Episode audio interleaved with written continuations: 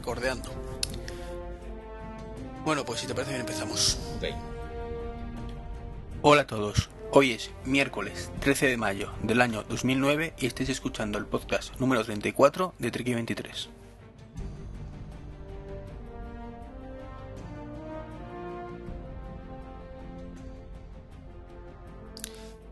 Pues hola a todos, una semana más como de costumbre y hoy tenemos eh, también invitado. Un invitado que todos conoceréis como...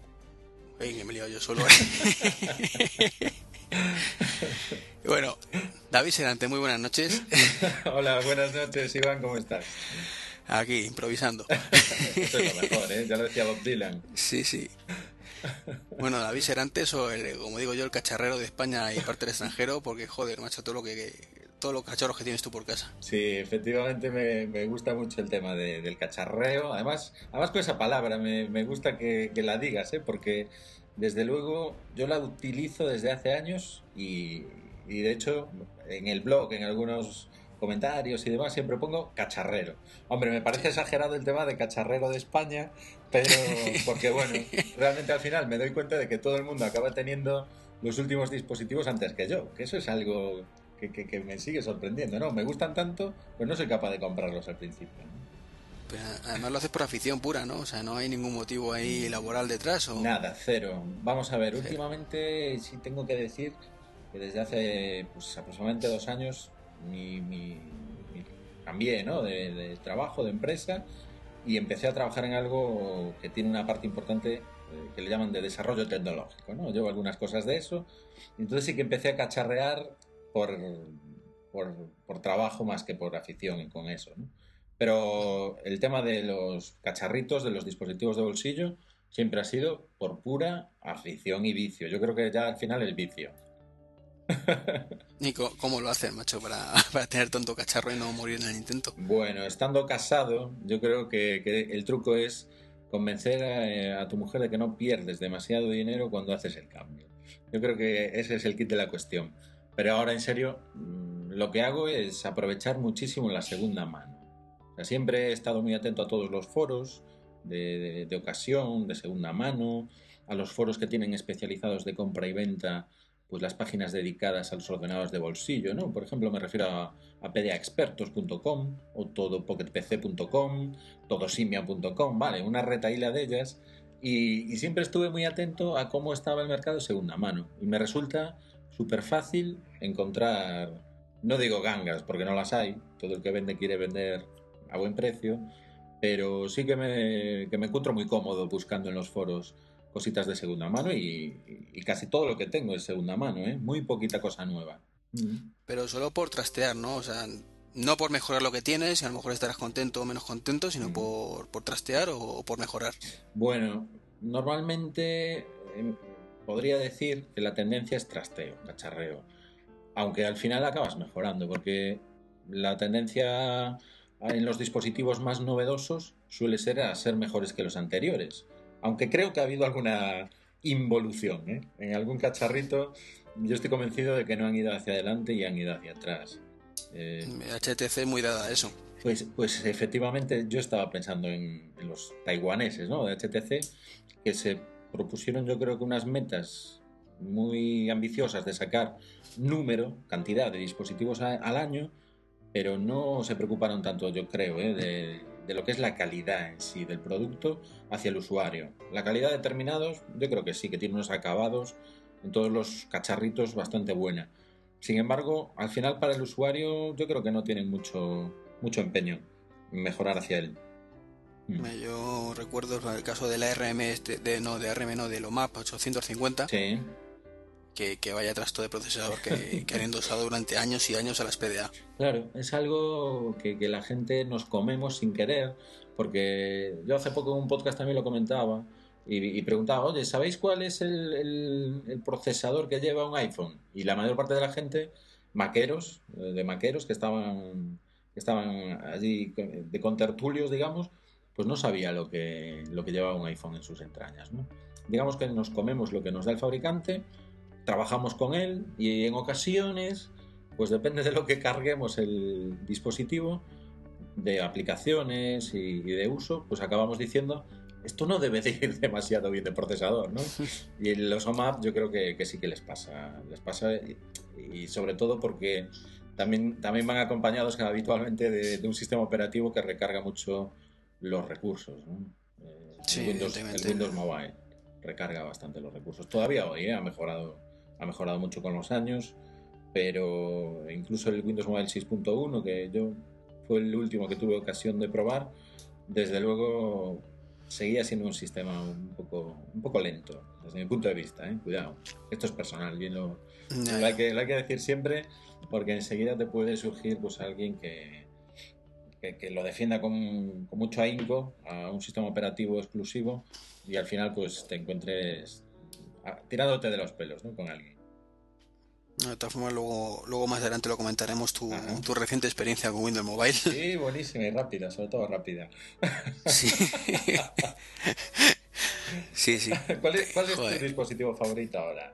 Yo te quiero hacer una pregunta también. Yo el iPhone. ¿El iPhone? ¿Y cuál es sí. la aplicación principal que utilizas en, en, él? Pues utilizo varias. ¿Sí? Realmente utilizo mucho el Evernote, utilizo sobre todo para la función de iPod y utilizo mucho el tweeting, uh -huh. pero tampoco le di un uso tan, tan, tan... A ver cómo decirlo, que no estoy todo el día con el aparato encendido. Ya, ya, ya. Yo es que estoy todo el día con el aparato en la mano, como se puede decir, aunque suene mal, y, y al final la batería se me acaba, se me acaba gastando por pantalla, o sea, por luz, que tiene que generar para iluminar la pantalla, mucho más que por la conectividad, que es de lo que se queja la gente en el iPhone. ¿no? Pero bueno, ya veo que, que, le, que le das un uso eh, tanto de ocio como laboral, ¿no? Interesante. Mm, sí, pero el uso laboral es porque me lo busco yo, no sí. porque realmente en el trabajo necesite. Ya, ya.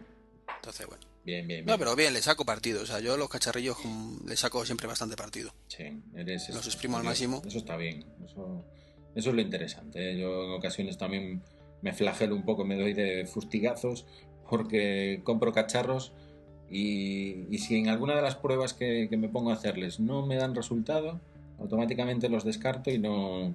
En ocasiones creo que no les dejo llegar a gustarme, ¿no? O darles una oportunidad más o algo así.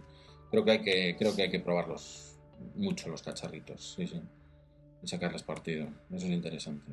Uh -huh. No, no, luego con, con, con, lo que haces tú tienes una visión única de lo que hay en el mercado.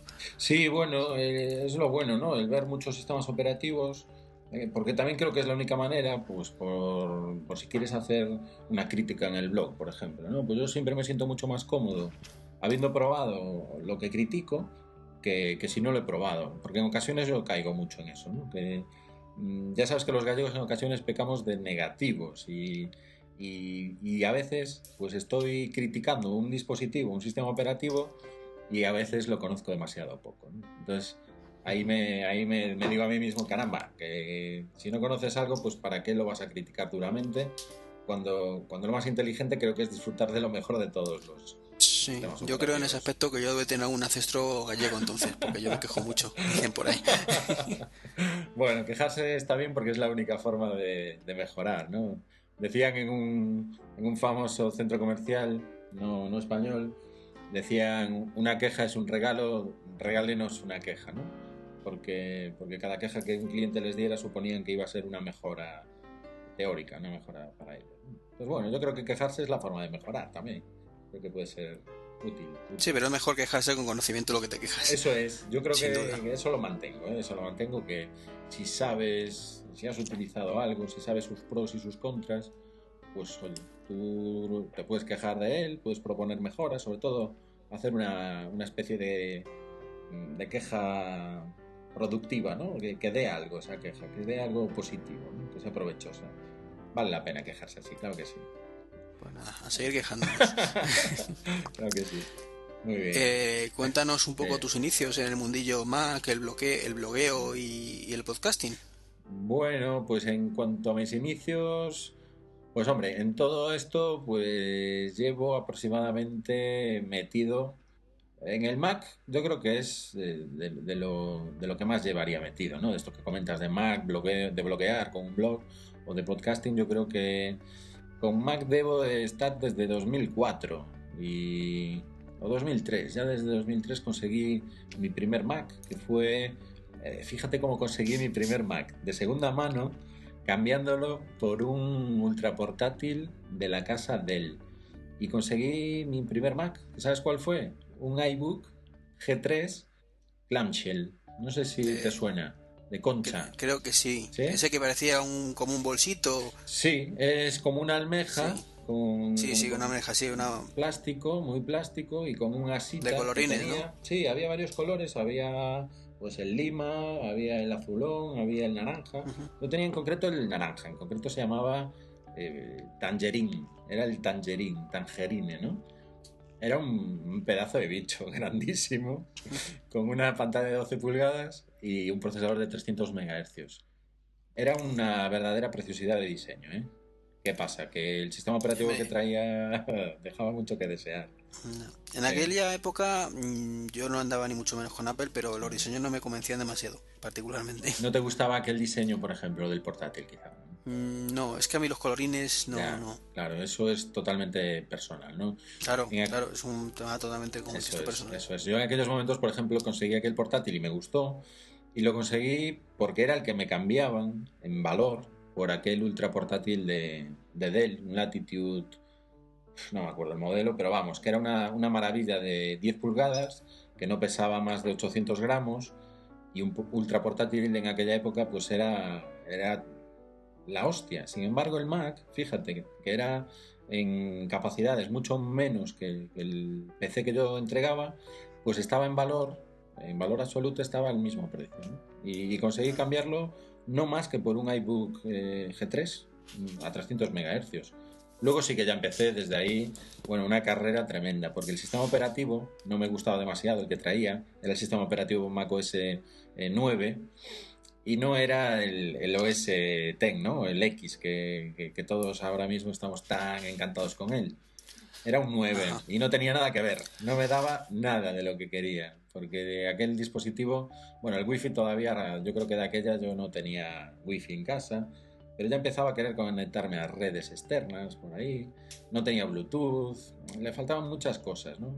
Fíjate que yo de aquella tenía una PAN, una Personal Area Net, de, formada por Bluetooth entre, entre mis ordenadores, ¿no? Y compartía, sí, sí, compartía la conectividad de, de mi PC fijo, de sobremesa, lo tenía con un cable modem de la empresa de cable R, la gallega R de cable, y a través de un USB Bluetooth compartía, compartía la conexión a Internet con, con los PCs, con las PDAs, que yo utilizaba de aquella mucho pan, y, no era capaz de compartirlo con el, con el clamshell. Me enteré de que sí lo podría hacer con, con el sistema operativo siguiente, que ya, que ya estaba, que era el, el OS X, y allá me fui. en aquel momento el protocolo de Apple era el Apple Talk únicamente, ¿no? Eh, nada más, nada más, efectivamente. Entonces lo, lo, conseguí con un iBook G3, un, 12 pulgadas, que también eran preciosos. Luego tuve varios procesadores en, en iBook G3. Luego tuve G4 también, PowerBooks. Tuve un MacBook y por último un MacBook Air. Siempre, siempre en portátiles, ¿eh? nunca he tenido un ordenador fijo de Que es lo que tienes ahora, ¿no? Ahora mismo tengo un MacBook Air, sí. Eh, ah, ¿no, ¿no tienes otro más? Eh, no, no, no, no. ah, que quería que era segundo ordenador. ¿Perdón? No, que quería que, que el Air era tu segundo ordenador, que tenías aparte otro. Bueno, tengo, no, de Mac no. De Mac solo tengo el, el MacBook Air, después tengo un PC fijo, y bueno, después también tengo, tengo tres portátiles más de PC. Pero bueno, eh, son del trabajo, fundamentalmente son dos laptops de, de 15 pulgadas y un ultramobile también, un Fujitsu P1610, que es bueno, pues una especie de netbook eh, eh, muy, muy potente, ¿no? Con tablet, con la pantalla táctil y, muy potente. Y esos los uso por, por cuestiones de trabajo, ¿no? De estos proyectos que te decía yo de, desarrollo tecnológico que llevo a cabo en la empresa para la que trabajo y el Fujitsu P1610 pues es una herramienta que se introdujo en la empresa y bueno, pues yo tengo uno de ellos pues para hacer muchas de las pruebas ¿no? que hay que hacer. Eso es. No, está bien, hombre, que te puedes divertir en tu trabajo. Sí, pues así, eso es... Yo, a mí me encantaría, la verdad, poder cacharrar un poco en el mío. Sí, la verdad es súper interesante ¿eh? y, y, la verdad tengo la oportunidad de contactar con fabricantes y, y de pedir dispositivos y de probarlos y bueno, Tienes que, tienes que ver un bolígrafo que, con el que he estado jugando hace poquito, un bolígrafo digital, que todo lo que escribes pues lo, escanea, lo adquiere y te lo vuelca en un formulario, igual que si lo hubieras cubierto en el campo, sobre papel, que de hecho es lo que haces, y luego lo, lo vuelcas directamente a un formulario digital, ¿no? Te, lo, te hace el volcado directamente al ordenador. Cosas como esas a mí me dejan alucinado. y así empecé en el mundo Mac. Después en el, en el blog, por ejemplo, pues empecé ya un poquito más tarde. Yo empecé en julio de 2004, en, la fiesta nacional, ¿no? El 25 de julio en Santiago.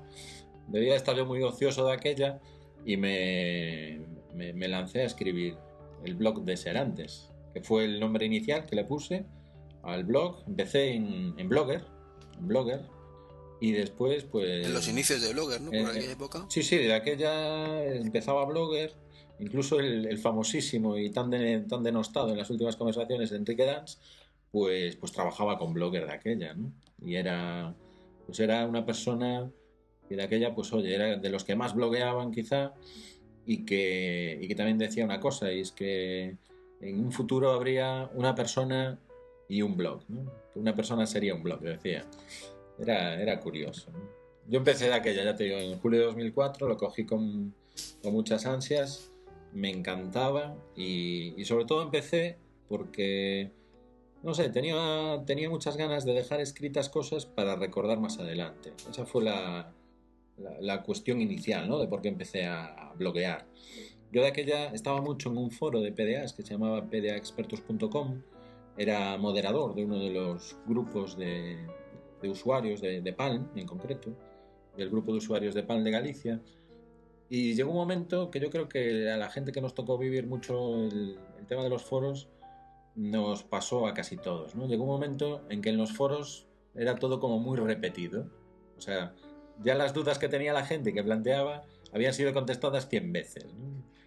Y entonces... como moderadores os cabrearía bastante además, que no usara la gente el buscador seguro. Sí, ahí tienes mucha razón, porque, porque es justo lo que, lo que menos gusta en un blog, ¿no? En, perdón, en un foro. Entrar y ver una pregunta repetida y ver a alguien que ha, que ha preguntado sin hacer una simple búsqueda.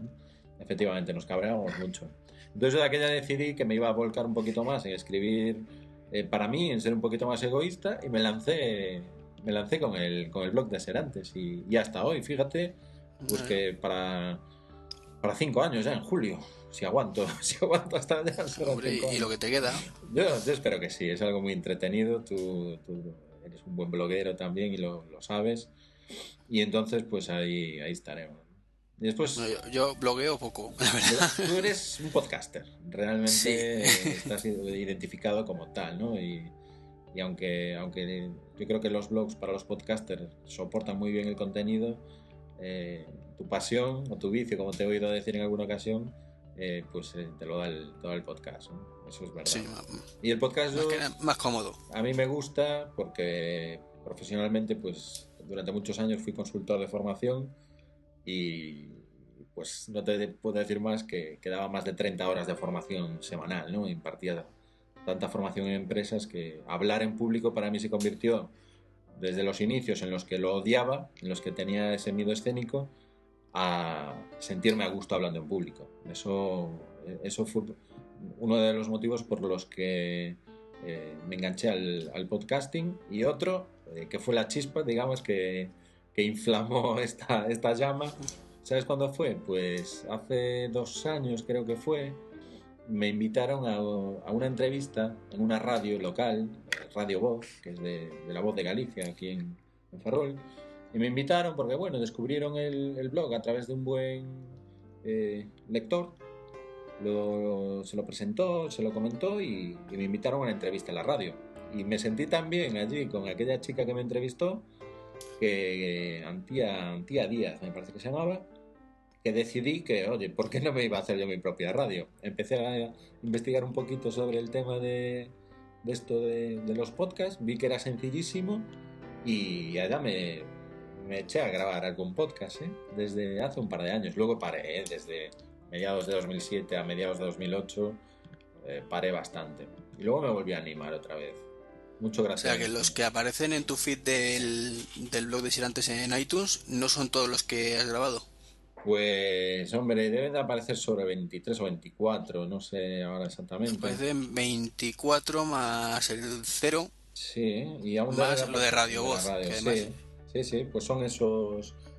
A ver, deja ver. Sí, eh, mira, el, el 7 de febrero de 2007 puse el de la, el de la radio, ¿no? El de Radio Voz. Sí. Y después, pues sí, fue en marzo de 2007, abril, julio, septiembre de 2008. Mira, ahí paré. Desde, desde, desde mayo de 2007 hasta julio de 2008 Ah, sí, ahí, estuve 3 parado. al 4. Efectivamente, ahí estuve parado. Y después lo volví a tomar. Y ¿sabes quién me animó mucho con lo de los podcasts últimamente? Naku. Naku, eh, pues Naku es un artista en todo lo que hace y en el tema de los podcasts también. Y aparte de que me ayuda un montón en el blog haciendo pues, todos los diseños que, que son necesarios, los hace ella. Yo me meto, imagínate, si queremos cambiar de tema, yo busco el tema, preparo todo el tema del blog en WordPress pero cualquier cosa que haya que pintar o que dibujar, allá se pone Ella. ella, es una artista. Y, y a ella es vaga, es muy vaga, desde aquí la saludo diciéndole que es muy vaga, yo también lo soy. Y, y entonces me dice, yo entradas, la verdad no es lo que más me entusiasma, pero lo que es grabar podcast me lo paso pipa. Y, y empezamos a grabar mucho porque nos lo pasábamos, pero como enanos. De verdad que sí. Claro. Se pasa muy bien. ¿eh? Para, para practicar su nacusiano, ¿no? el lenguaje nacusiano todo el mundo Sí, lo, sí. lo va conociendo en el Twitter porque sí, sí, se va dejando letras por ahí. Parece que las tiene que pagar para, para escribirlas y ella se las deja. Las cambia de sitio habitualmente. Es, es especial, está claro. Sí, lo que tiene es escribir rápido. Efectivamente, que escriba toda castaña y al final se va dejando cosas. Efectivamente. Pues así, así, así anduve yo. que además, eh, Sí. yo además te, te escucho desde hace unos cuantos meses, Sí. no te descubrí al principio, No, sino te acordarás que además lo comentamos. Sí, sí, correcto. Te mandé un, un correo, no, un Twitter, creo que te lo dije, eh, correcto. te escucho hace poco. Sí, sí. Eh, y entonces te- me he escuchado todos de golpe. ¿no? La ventaja que tiene eso es que eh, las cosas del 2007, pues me acuerdo todavía. Qué bueno, pues seguro que más Y- que yo. y lo grabaste con un móvil el primero. Sí, era algo que, en aquellos momentos empezamos a hacer varios, que fue, hay un mexicano que, seguro que os suena, que se llama Scoutback, que es Ricardo Hernández, que es el director de PDA México, y, él pues con, bueno, tiene, tiene mucho contacto con el mundo Palm, en México es, es Palm, él es y empezó a hacer podcast directamente con el Treo 680 de aquella, el 650, perdón. Y yo de aquella tenía el 650, pero me, me estaba pensando en un 680. Y el día que, que llegó el 680 casi, pues me puse a grabar un podcast con él. Incluso una entrevista a, a un compañero que, que- que desarrolló una aplicación muy buena que se llama Ipoki, como suena, Ipoki con K, que es una aplicación de geolocalización. Pues le hice una entrevista cuando él estaba arrancando su proyecto. Y bueno, hoy está súper premiado por ahí. Le han dado muchos premios en un montón de conferencias de desarrolladores de software y demás. Ha desarrollado un plugin sobre, sobre Google Maps para, para utilizar en dispositivos móviles, ¿no? Para que tengas avisos georreferenciados, le llaman. Que cuando pasas por un sitio, pues tú puedas tener avisos en Google Maps de tal forma que tu dispositivo móvil al pasar por allí te hace llegar al dispositivo un aviso, un documento, una nota. Es algo muy curioso, ¿eh? os lo recomiendo que, que visitéis. información, ¿no? Sobre Información. pasado, por ejemplo. Sí, sí. Imagínate, pues, por ejemplo, que te vas a Roma a, a- a visitar Roma cuando gane el Barça la final allí. Soy, soy del Madrid, ¿eh? Fíjate lo bueno que soy con los del Barça. Creo, creo que va perdiendo, ¿eh? Por eso, por eso me permito la licencia. es por meterme un poco con ella.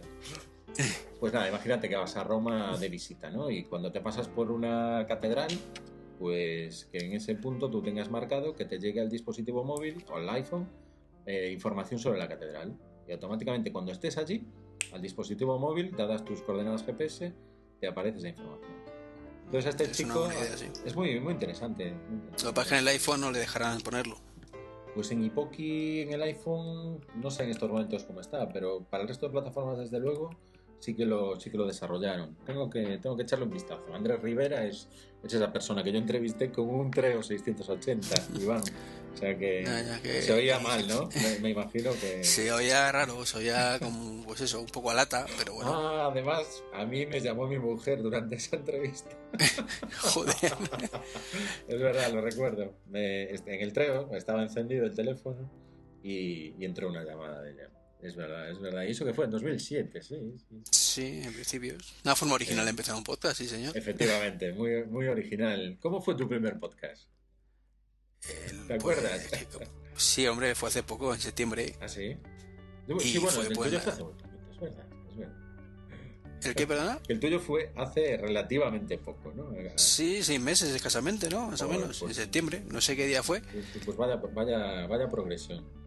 Y me tiré la manta a la cabeza y dije, ahora venga. No, pues muy, bien. Hubo cosas que repetí cuatro veces. Sí, sí, sí. Porque yo tengo. Eh, vamos, no sé si ahora me lo dirás tú como oyente, pero yo tengo un problema y es que muchas veces hablo muy deprisa y me pasa que pienso más rápido de lo que hablo. Y claro, se me entiende fatal. Sí, en ocasiones, en ocasiones se nota, ¿eh? Y es que, desde mi punto de vista, creo que es que quieres decir y transmitir muchísimas cosas y, te, puede, te puedes llevar a eso, ¿no? A, decir el inicio y el final, pensando que, que, ya has dicho todo lo de medio y tu mente pues va más rápida, ¿no? Sí claro. Que, sí que puede ser. Entonces, aunque intento controlarme y poco a poco creo que voy mejorando, espero, hablo un poquito más despacio y esas cosas, bueno, pues al principio el primer podcast fue un desastre. No, pues... pues el resultado final no se nota porque lo repetí cuatro veces, pero... Caramba, tienes paciencia, eso, eso también te, te, es muy importante porque... No, al principio sí tenía paciencia, ahora no te creas. Ahora va menos, ¿no? claro, ahora ya eh, si no se me entiende, pues mira. ya, eso es muy, eso es muy importante, el tema de la paciencia y el, tratar de darles calidad, ¿no? Yo, yo creo que, que, a mí me falta un poquito de paciencia también y, y, me aprovecho mucho de la facilidad que nos da pues un Mac, ¿no? Para hacer todo este tipo de cosas de, de podcast o de videocast y demás y voy al mínimo, voy al mínimo de calidad. O sea, si lo puedo grabar con el iChat, pues lo grabo directamente con el iChat y ahí se queda, ¿no? Y eso se nota en calidad. Eso es algo que, con NACU nos hemos propuesto cambiarlo, mejorar en calidades y últimamente, pues yo creo que estos dos últimos, por ejemplo, pues ya, ya mejoramos un poquito, ¿no? En el, estilo de grabación sobre todo. Hay que, hay que cuidar la calidad. Un poquillo. Mm. Sí, pero vamos, si es como lo que cada uno valore en un momento dado. Sí. O sea, mientras la gente no deje de escucharte porque se oye un poquito peor, pues no creo que sea grave. O sea, el problema sería si no se os entendiera. Eso es, eso es. Sí, en, ocasiones, eh, más que nada, el tema de la grabación se dificulta mucho por, el, por la conectividad, ¿no? O sea, yo lo noto mucho en mi, mi caso, pues que parece que yo siempre estoy conectado con, por, por Wi-Fi, ¿no? Con el MacBook Air. Y Naku también se conecta por Wi-Fi. Pues resulta que en ocasiones debe haber una bajada de señal por lo que sea y se nota que, en la conversación pues hay una, pérdida de calidad.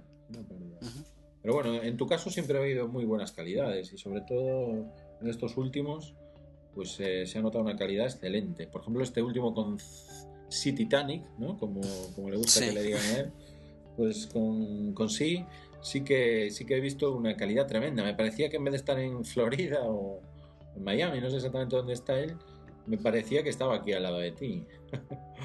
no, lo, no sé, el audio lo grabó él. O sea, es como estamos haciendo tuyo ahora. Él graba su parte y yo la, mía. ¿Ves? ¿Ves? Entonces, pues, mm. es la, ventaja que tiene eso, que no notas la posible interferencia o, el chasquido o, o, lo que dices tú, la, el problema que hay con, la conectividad está que, que pierde señal. Vale, vale, vale. Pues nada, esto nosotros no hemos hecho una grabación así individual todavía, pero sí que ya hemos utilizado simplemente el hijack para grabar en los últimos podcasts y ya se ha notado un poquito, fíjate. Vamos a probarlo de hacerlo, hacerlo como hacéis vosotros los pros, ¿no? Este, pros. apelando, o, tú que, que, sé que grabáis así, sí que, yo os he visto muy, muy buenas calidades, ¿no? Y en eso pues hay que aprender, hay que aprender y... Bueno, tengo que aprender tantas cosas antes, antes de, empezar lo que comentábamos, ¿no? Que algo tan sencillo como un feed que no soy, no soy capaz de identificar cómo hacerlo bien. No, pero en tu caso ya hemos visto que por limitaciones donde lo tienes alojado, no, no por culpa tuya. Eh, elegí mal, elegí mal, está claro. La fase de, la fase de elección no la, no la estudié, desde luego. Hice lo más sencillo, que es lo, lo, que, lo que hago muchas veces. ¿no? Y a veces Bueno, trae- poco a poco. Sí, poco a poco. Habrá que ir mejorando. También si haces todo Claro. perfecto, pues no, no vas a poder mejorar mucho después. Claro, es un aburrimiento además. Eso es. si pareces profesional de todo, al final a la gente tampoco le gusta. Claro. Yo creo que... ¿Qué, qué es lo que le pasa a Apple a veces? Que como hace todo también, pues que Ah. se aburren. Si no le mete nadie caña, se aburren. Efectivamente, efectivamente. Y Apple, Apple tiene, tiene mucho que, que hacer, ¿no? Y, y bueno, eh, So- Son muy cachoperros, son muy cachoperros. sí, desde luego. Es empresa. Yo creo que a veces somos un poquito, un poquito mm, pasionarios, ¿no?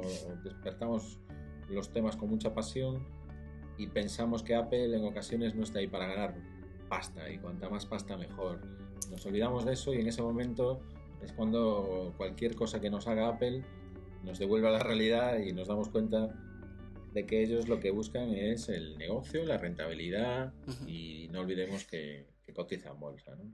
Cualquier Sí. empresa que cotice en bolsa, eh, sus accionistas es su principal cliente. No los clientes finales son sus principales clientes. ¿no? Eso es. Bueno, en el caso de Apple creo que los accionistas que tienen mucha pasta. Ah, bueno, claro, claro. Porque no, Yo los- tengo cuatro acciones y los cabritos no me dan ni dividendos ni leches.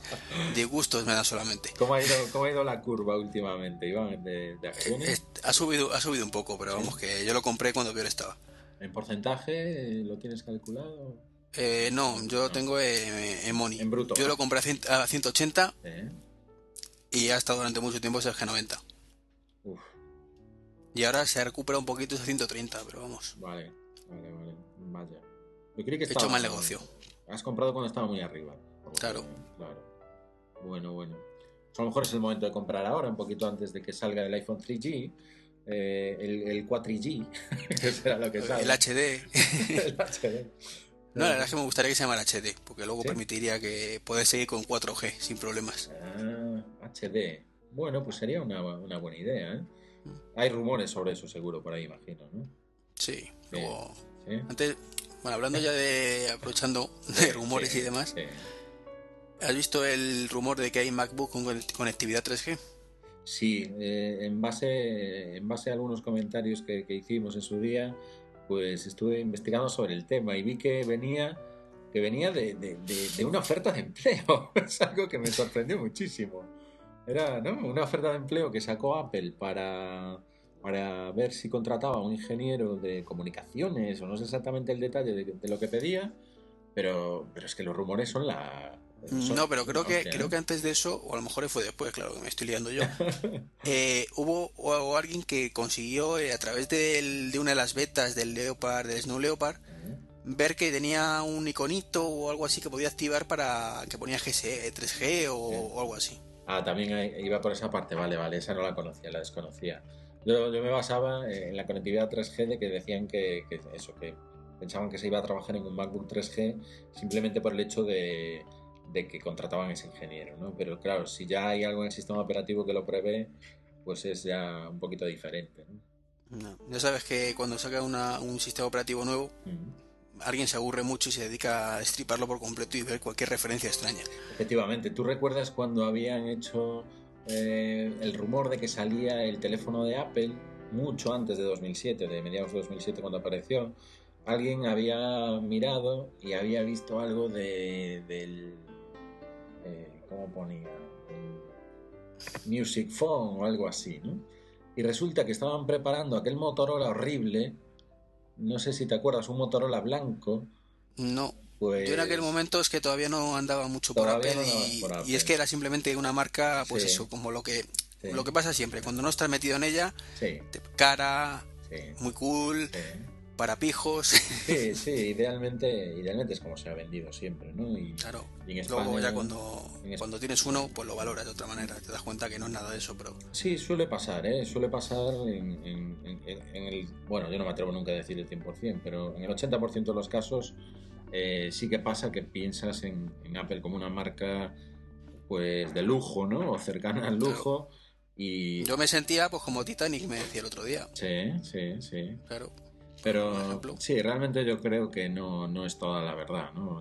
el, tener ese pensamiento y sobre todo por el hecho de que eh, Apple ofrece mucho y aparte de darte un buen ordenador con sus cagadas en muchos casos, como el MacBook que a mí se me fue rompiendo por todos lados y tuve que ponerle carcasa y tuve que ponerle despegue de pantalla y tuve que ponerle tal. Luego tuve otro. hiciste en eso? Sí, luego tuve otro que solo tenía la carcasa rota, pero el primero fue eh, fatal, fatal. ¿De los blancos? El blanco, el blanco. Sabes que cerrabas la tapa y por donde cerraba la tapa Mm. partía la carcasa. Eh, O sea, que, que esos que hoy por hoy te lo cambiarían gratis. Sí, efectivamente. De aquella me cambiaban todos gratis. Estaba en garantía y aparte después también la batería se me había muerto. Dejó de reconocerla, que era un error reconocido de Apple.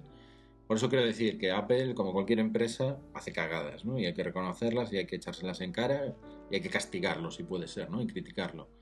Pero, por ejemplo, yo hace un mes, en Semana Santa, me fui a Londres y yo pasé por la Apple Store de Londres y vi cómo, cómo atendían allí los genius a, a, gente que iba con dudas, que tenían cita para atenderlos. Vi cómo tenían un seminario continuo, o sea, una charla sobre temas Apple, sobre aplicaciones Apple, sobre hardware de Apple, el iWeb, el iChat o el iMovie. Allí te lo explican gratis y solo tienes que ir por allí y sentarte en su auditorio, ¿no? Entonces, todo este servicio que ofrece Apple en tiendas, claro, donde no las tenemos, por ejemplo en Galicia, es un poquito más difícil, ¿no? Pero aún así tienes Apple Premium Reseller en toda España, donde tú puedes ir a charlas gratuitas de, de las aplicaciones de Mac, por ejemplo, ¿no? Entonces, ese servicio añadido es, es, es gratis, ¿eh? ¿eh? Lo llevas cuando tú compras un ordenador de Apple. Y eso, ¿vale dinero o no lo vale? No, está claro, todo vale dinero. Eso vale dinero, es un servicio de profesionales que te, que te están dando servicio. ¿eh? Y... No, y simplemente llamar por cualquier cosa y saber que te van a mandar uno nuevo al día siguiente. Efectivamente, o mira, pues a mí incluso con ese MacBook tan, tan malo que me salió, yo volví de unas vacaciones a casa, eh, el ordenador había quedado sin conectar a la red, eh, descargándose, digamos, encendido en stand-by. Y, la batería desapareció, ¿no? Te, aparece una batería con una aspa roja y eso significa pues que no la reconoce el sistema. Yo llamé a Apple y en 24 horas un mensajero me traía una batería nueva a estrenar y un sobre preparado para meter la batería vieja y llevársela. Eso para mí, aunque es una gran cagada que un ordenador portátil deje de reconocer una batería, para mí eso pues fue una de las cosas que, Sí. que me dio a entender que, que- que era un buen servicio. ¿no? Sí. Y todas las No, reparaciones. date cuenta que eso es una lotería, o sea, Sí. son máquinas y te puede fallar un Sony, eh, un Dell, un Acer y por supuesto un Apple. Efectivamente, en ese sentido. La, la diferencia está en que eh, con Sony, con Dell o con Acer te falla y el mundo se te derrumba y con Apple no. Efectivamente.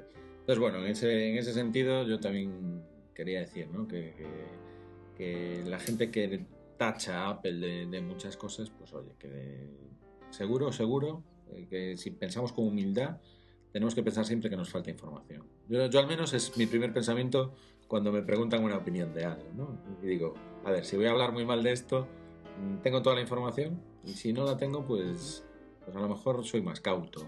Y en el caso, en el caso de, de- de- de Apple, ya te digo, he visto muchísima gente ser muy vehemente contra la casa y, y a lo mejor no saben todos los servicios que ofrece Apple detrás de un ordenador, ¿no? Por ejemplo.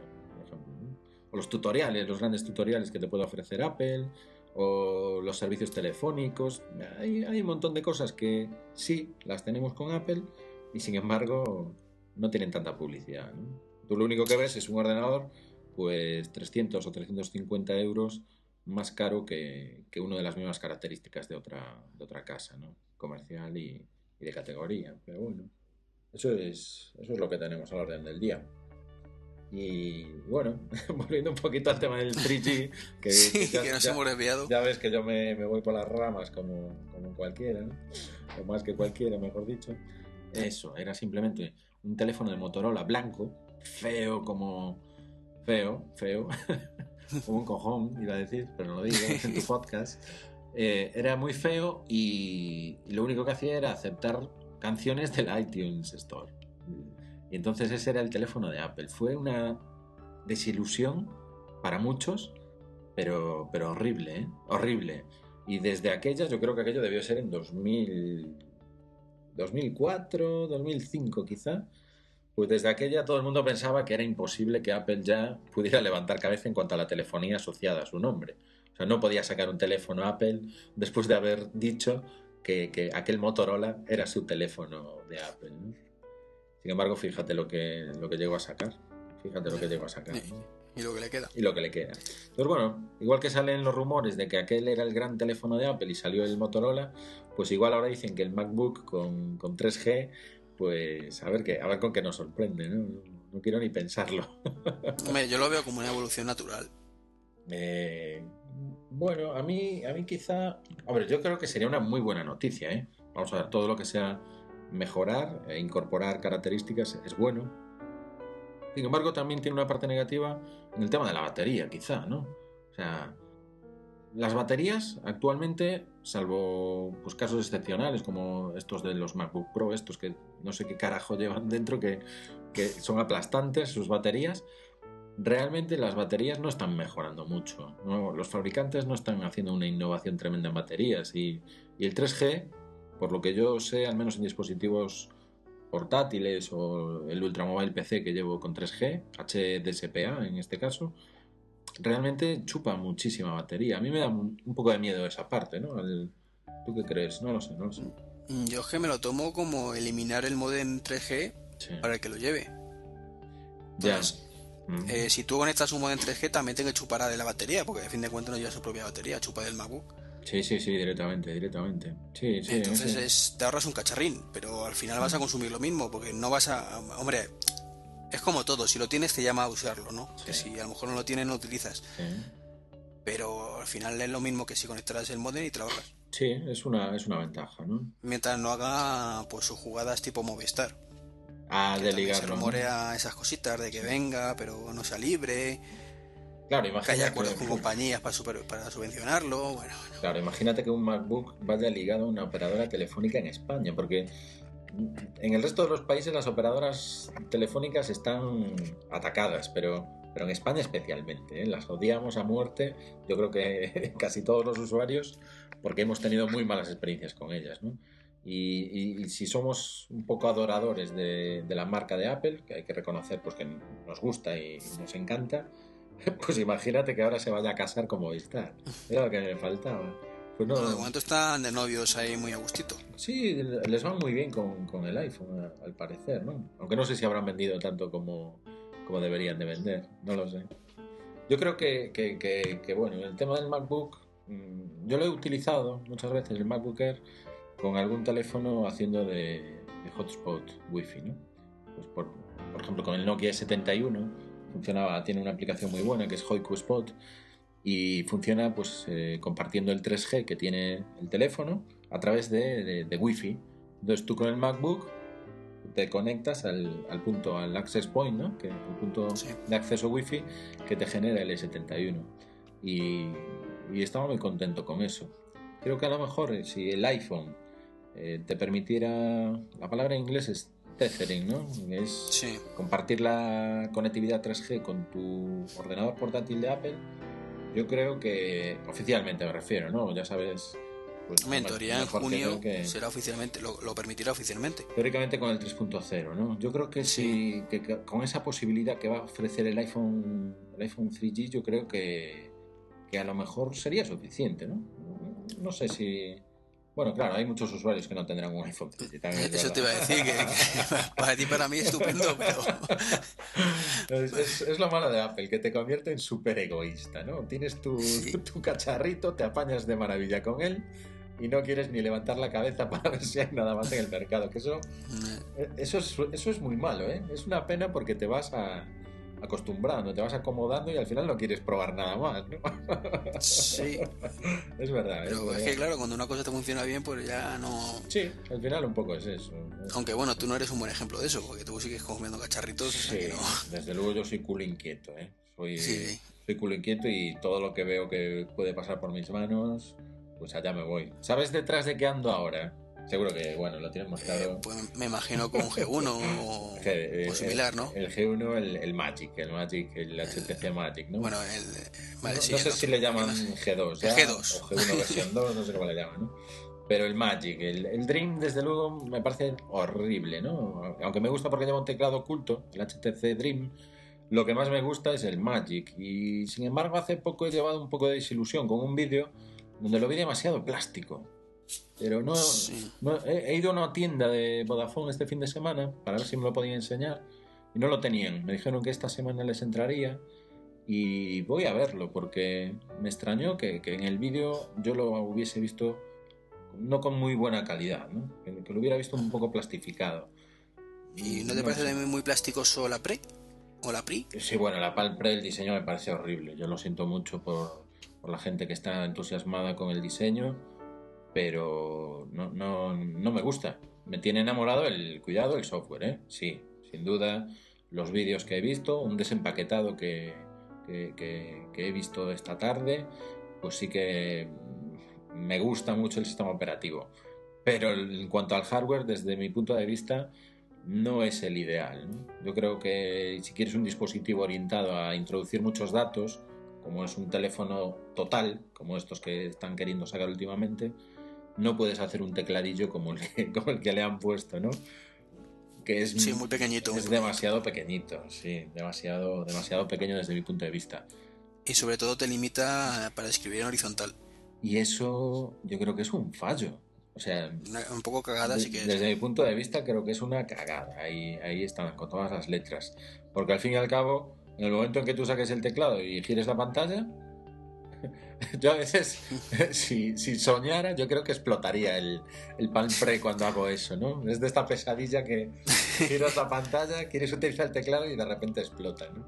Llevando un poquito al, al mundo de la imaginación, lo que podría pasar con un Palm Pre. Porque realmente debería de ser lo que le pasase, que desapareciese porque eso es irreal casi, ¿no? Hacer un dispositivo que, que hoy en día hay grandes diseños sacando un teclado completo eh, por debajo de la pantalla, ¿no? Pero bueno, ellos han optado por ese. Yo quiero pensar que, que es el primer dispositivo con el sistema operativo WebOS y que a partir de ahí van a, a sacar un montón de cacharritos con otras, otros formatos, eh, todo pantalla, estilo Candy Bar, estilo con teclado deslizable completo en horizontal, con teclado deslizable en vertical como el Pre, que va a haber de todo, ¿no? Quiero pensar que es un prototipo, ¿no? Como se suele decir. Sí, que es el, lo que va a marcar la tendencia de Palm. Eso es, eso es. Pero, pero hay que tener cuidado porque eh, habrá mucha gente desencantada con el diseño, ¿no? Es un poquito amorfo desde mi punto de vista. A mí no me gusta, del diseño No te- físico no, no me gusta nada. tampoco. Yo hace... Me parece plástico, me parece plástico cutre además. Sí, muy cutre, muy cutre. Yo lo veo, lo veo cutre salchichero, como digo yo siempre. Y O sea, por detrás lo del altavoz que parece un transistor de hace 20 años. Efectivamente, tiene varios rasgos, tanto el, el altavoz de atrás como el de la oreja, que a mí me recuerda, yo hace poco ponía una foto de un Motorola Timeport en el blog, porque me recordaba a ese diseño redondeado, plástico negro, con, con, con- esos botoncitos allí. No sé, no estoy contigo, no me, no me gusta demasiado el, el dispositivo, pero sé que voy a, a intentar tener uno tan pronto pueda. No me voy a poder resistir. Iván, lo sé, lo sé. Es imposible. ¿no? Sí, Bueno, sí, sí, eh, sí. Y los demás estaremos ahí deseando que lo tengas para, para conocer tu opinión. ¿Tú, vas, tú vas a tener también un pre, ¿cómo lo ves? Eh, yo no, yo no. A ti no te creo. costará mucho deshacerte del iPhone, ¿no? Sí, yo me, me inclino más por un nuevo iPhone y depende cómo, cómo sea el tema. Claro. Más que nada por la comodidad que me ofrece el iPhone con el iTunes. Ajá. Que me he acostumbrado a sincronizar y es que volver al concepto de conectar, seleccionar, arrastrar, me parece un atraso. Está claro que, que- que- que ha, ha incorporado una buena metodología y, Sí, y desde que se incorporó también ahora el tema de Google Sync, eh, también muchísima gente yo creo que ha descubierto un mundo nuevo, ¿no? El, el poder sincronizar directamente con, con tus contactos de Google, tu tus calendarios, solo hasta Yo ahí, solo ahí hasta tengo una queja. ¿Sí? Lo tenemos ahí, si quieres lo dejamos para hablar en un ratito, que Ah, tenemos ok. por ahí pendiente GTD y trabajo en nube. Ah, muy bien. Y lo, lo comentamos ahí, pero tengo una queja importante, con. Google, lo he dicho más de una vez con los contactos, Sí, desde luego te las puede generar muy gordas. por ejemplo. bien, bien, bien, pues lo comentamos más adelante. Vale, Mm, Vale. genial. El otro punto que teníamos por ahí, Mm. antes de pasar al iPhone, Venga, son los rumores de un nuevo iMac y un nuevo MacBook, pero más barato y con menos prestaciones. Que además creo que esto no te lo puse en el guion. no, ahí me acabas de pillar. Y yo Sí, no- sí, es que lo, lo copio esta mañana o ayer, vamos. Se me olvidó pasártelo. No te preocupes. eh, ¿Lo has oído o te voy, suena? voy a tener casi la misma preparación que para el resto. sí, bueno, sé que hay. Sé que Se hay, supone que con menos disco duro y quizás sin Bluetooth. sí, hay varios deseos, ¿no? De que, de que salga algo así. Sobre todo porque hay un hueco muy grande entre, entre, por ejemplo, los Mac Mini y los iMac, ¿no? Hay un momento en que a alguien le gustaría tener algo intermedio. Yo creo que un iMac que viniera a cubrir ese hueco sería lo, ideal. Eh, yo no sé hasta qué punto es real, porque bueno, ya sabes que en los rumores le puedes aplicar tanto de realidad como tú quieras, pero sin embargo sí que creo que, que sería interesante. ¿eh? Me gustaría que hubiera un iMac más barato y un MacBook más barato no me gustaría. Me gustaría un iPod más caro. Me refiero que me gustaría un iPod más grande, Ya, ya, un tablet más. una especie, una especie de, de tablet para mí sería ideal y sobre todo que lo dejaran combinar con teclados Bluetooth externos, ¿no? estos teclados portátiles que hay mínimos, que los doblas, funcionan muy bien y, y que fuera acoplable con, el, con, ese, con esa pantalla que te pudiera suministrar un iPod grande. ¿no? Un MacBook más baratito, oye, pues bienvenido sea, pero no sé si las características que están diciendo eh, intentan, intentan pedir un- una especie de netbook de Apple, ¿no? Me parece que por lo que dicen que van a quitar, Mm. yo no veo que eso vaya a abaratar mucho el tema. O sea, ¿qué diferencia hay entre un disco duro de 160 gigas o uno de 300 hoy en día? Nada, no, no la hay, no la hay. En Sí. precios de coste, en 10 Sí. dólares, ¿sabes? Sí. Además, ahora sí sigo utilizando la carcasa Unibody, por ejemplo, en ese nuevo dispositivo que se rumorearía, ¿no? Del de, del MacBook más barato. Yo creo que ahora mismo el tema de la carcasa de aluminio, el- el- o sea, la, la estructura de aluminio, ¿no? Unibody, yo creo que es lo que, lo que les ha llevado un importante esfuerzo en inversión, ¿no? O sea, yo creo que hay mucha diferencia en ese sentido con respecto a otros fabricantes. Y Apple ha innovado ahí, lo ha hecho bien y, y supongo que lo tendrá que rentabilizar de alguna forma Sí, sí. y no lo va a hacer, desde mi punto de vista, no lo va a hacer abaratando, abaratando los precios al, al público. ¿no? Mientras no lo suba, todo bien. Sí, correcto. Yo, Claro. yo estoy deseando ¿eh? que, que en algún momento Apple elimine unos dólares que tiene dedicados a, a pagar la marca. ¿no? No sé si eso es factible, lo veo bastante complicado, pero si hiciera eso realmente sería el momento en el que podría plantearse entrar en, en la industria. ¿no? Porque en la industria, aunque hay varios sectores que sí que tienen Apple históricamente, hay muchos sitios que no entran porque, porque no entran en precio. Y si no entras en precio, pues mal entras. Y luego, no sé, habría varias cosas que mejorar para poder De entrar todas en la formas, mm, pensándolo un poco, tengo un- ciertas dudas, no son muy serias tampoco, pero ciertas dudas sobre que a Apple realmente le interese entrar en la industria. Bueno, eh, Porque se podrían ¿cómo? poner eh, las cosas un poco tocéseles con el tema de monopolios y demás historias con el Mac OS. Pues no lo sé hasta qué punto, ¿no? Porque al final este es un sistema operativo Unix, ¿no? Y, y hay muchos sistemas operativos de ese estilo. ¿Te refieres a que sean los únicos que lo integran en Claro. su hardware? Sí, Ya. que le podrían poner demanda de monopolio, como que lo, eh, si quieres el Mac OS estás obligado y que tienen toda la cuota del mercado, etcétera, etcétera. Sí. Bueno, pues no sé hasta qué punto. No, no sé, en esos ámbitos legales no, no tengo mucha idea. Que hombre, que aquí sabemos que no pasaría nada, pero en Estados Unidos sabemos que las demandas, Sí, bueno, están a la orden del día, ¿no? por eso, Sí. aunque una le salga bien Pero bueno, en principio como empresa, como empresa estoy seguro de que sería un movimiento importante, estratégico, ¿no? El, el hacer penetración en una, en una gran empresa donde, tú imagínate que vas a una consultora y te ves eh, una planta con 60 puestos de trabajo dotados con, un iMac cada uno, ¿no? Eso, es, eso desde luego aquí en España no se ve, no, no- se ve. Y, si fueran capaces de penetrar así o en la administración, imagínate que en un, en un ayuntamiento, en una diputación o, en una comunidad autónoma, imagínate a todos los funcionarios trabajando con un iMac porque ha entrado allí Apple a, a- a base de precio, ¿no? Pues yo creo que eso sí que sería un cambio para el usuario final, lo notaríamos bastante. ¿no? Sí, pero date cuenta que para eso tendrían que integrarse mucho con, con los servidores actuales. que y, y hoy por hoy, mm, tú el iMac o, o el MacBook, eh, a duras penas lo puedes integrar con nada que no sea el, el, el OS Server. El server, claro, claro, claro, eso Entonces- llevaría más cosas acarreadas. eh. Claro, asociadas, es que ¿no? están muy limitados. O sea, las prestaciones que hoy en día, en este caso Windows, te da a nivel de servidores.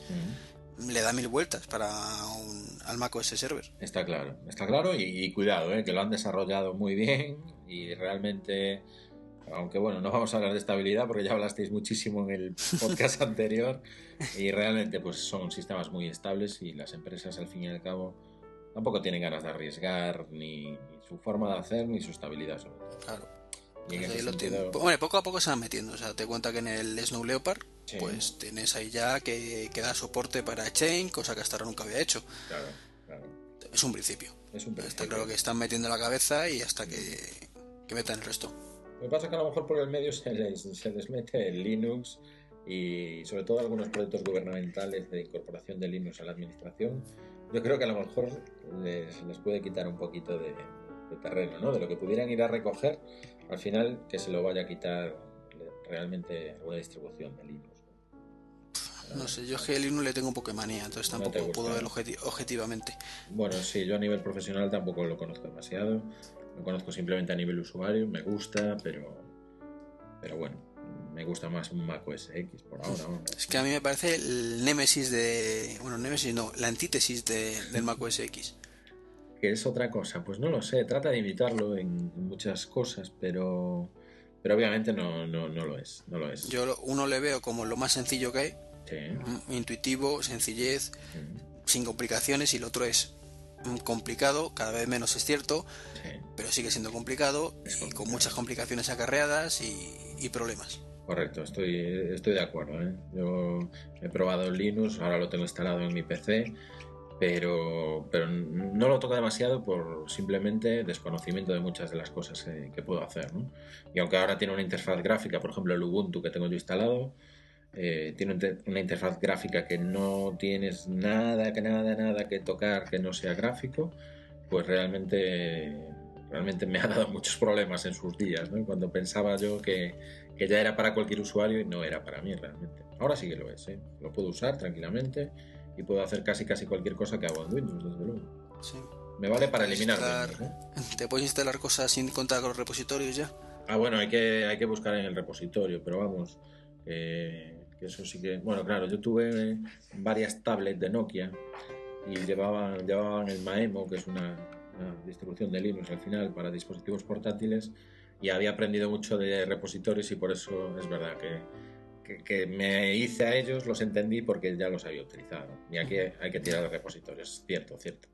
A veces No, el- vas yo aprendiendo... El problema le veo ese, que, que si no tienes un repositorio, que, que el repositorio es muy intuitivo, muy sencillito, pero Claro. como no tengas algo en el repositorio, está muerto. Eh, efectivamente, Eh, se basa en repositorios de aplicaciones, los que pues, hayan utilizado iPod o, o iPhone jailbreakado, pues se hacen una idea ¿no? de lo que es un repositorio de aplicaciones tipo Cydia, por ejemplo, pues viene a ser algo parecido, donde tienes que introducir tus fuentes y tus, y tus aplicaciones van a aparecer dentro de esas fuentes, ¿no? Pues en el Linux es lo que es lo que manda, eh, son repositorios, es verdad, es verdad. Yo eso no me di cuenta y sin querer lo fui aprendiendo en Nokia con las tablets, las Internet Mobile Device y, y- y sin querer, sin querer, pues me valió para Linux, ahora que, que tú me lo descubres casi. lo hacía intuitivamente, ¿eh? sin querer, es verdad. Los repositorios, correcto. Sí, sí, es verdad que eso hay que saberlo. Mm. Y si te parece, seguimos avanzando un Sí, poquito, sí. que me estoy dando cuenta que son ya casi las 12. Sí, no llevamos ni la mitad de las cosas. es que, bueno, ha- has invitado a, a- a un tío que no habla casi. Anda que. Ya, ya, y yo, como tampoco Y- hablo casi, ¿no? Y el anfitrión, pues como tampoco larga, pues anda que vaya dos. Nuevo iPhone, ¿no has visto los últimos rumores? Sí, bueno, yo estoy, estoy, estoy como loco con eso. ¿no? Yo realmente quiero un iPhone también. un, un nuevo iPhone, que me da igual cómo le llamen. Eh, tú, tú comentabas hace un rato HD, ¿no? Que, Sí, pero es una posibilidad. que, que podría ser un, un nombre. y bueno, pues no me, no me disgustaría nada tener un nuevo iPhone de esos. Pero sobre todo, te soy sincero, me, me estoy esperando mucho por el sistema operativo. ¿eh? Por el, ¿Cómo que por el sistema operativo? Por el iPhone 3.0. Ah, sí, sí.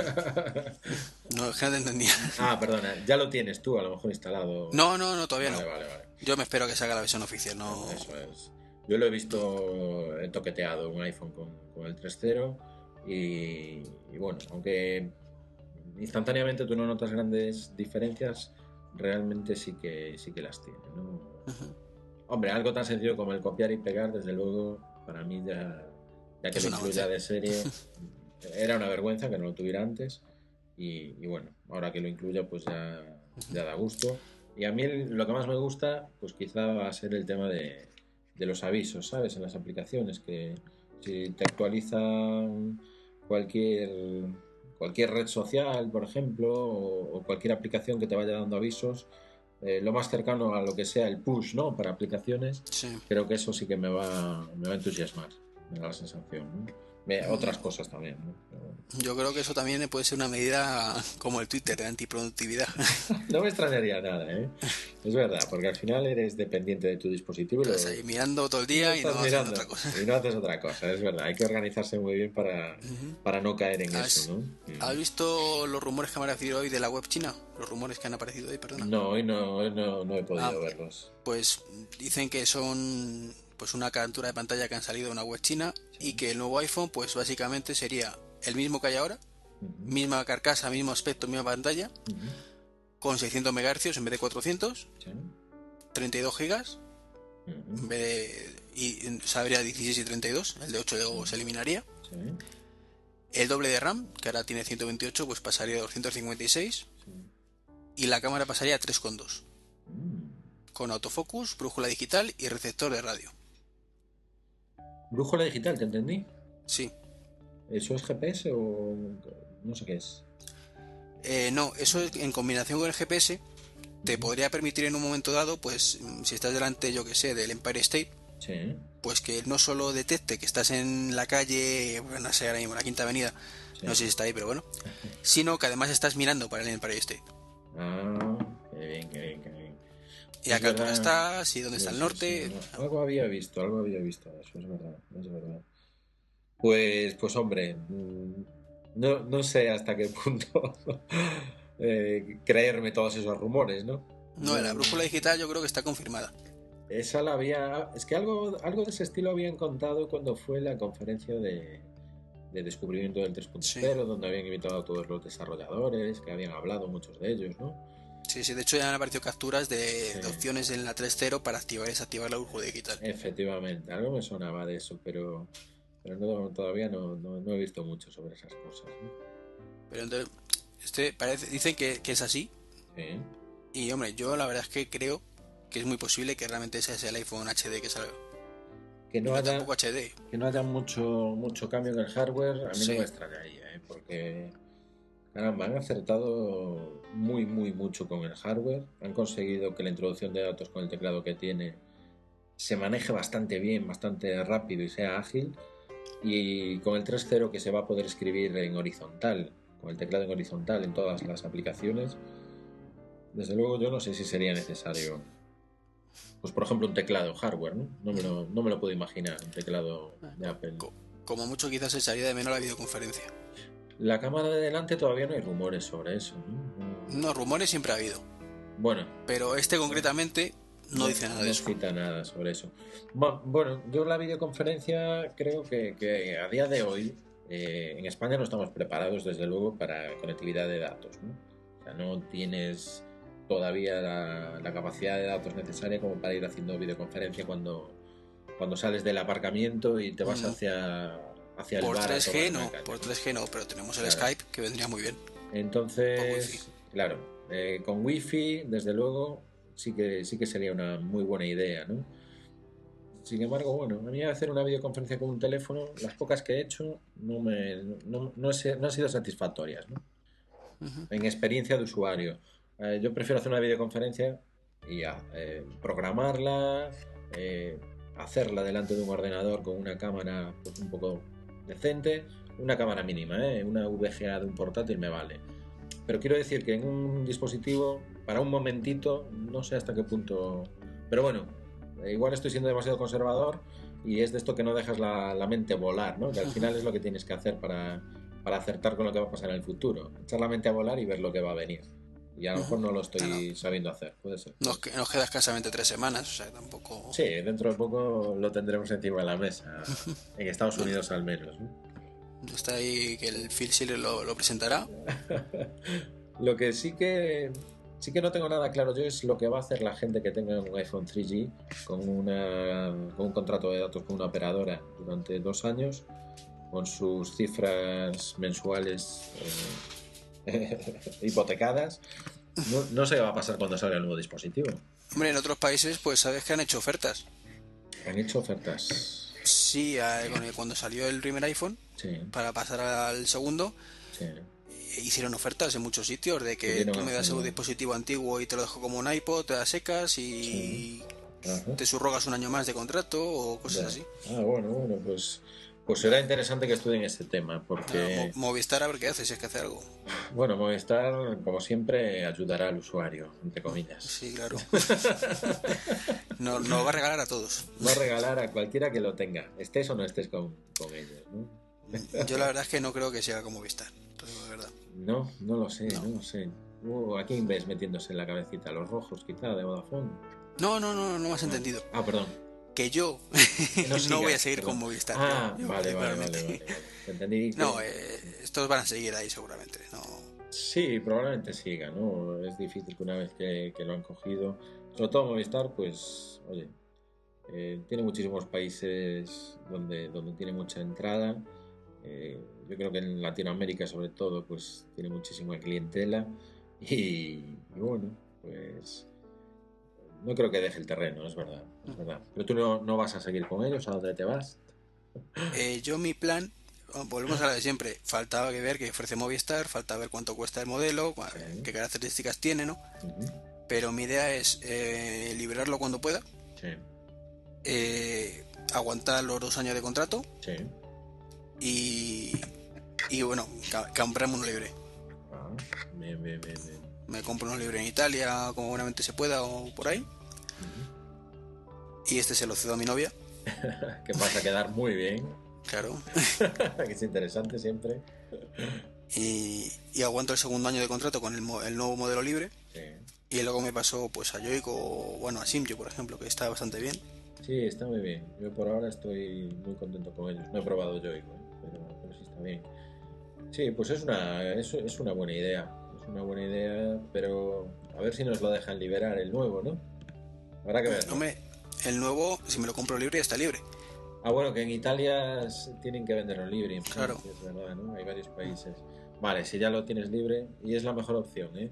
Porque da unos de quebraderos de cabeza el tema de las actualizaciones y, y los jailbreaks y los Sí, quick sí. y demás, que no te lo puedes ni imaginar.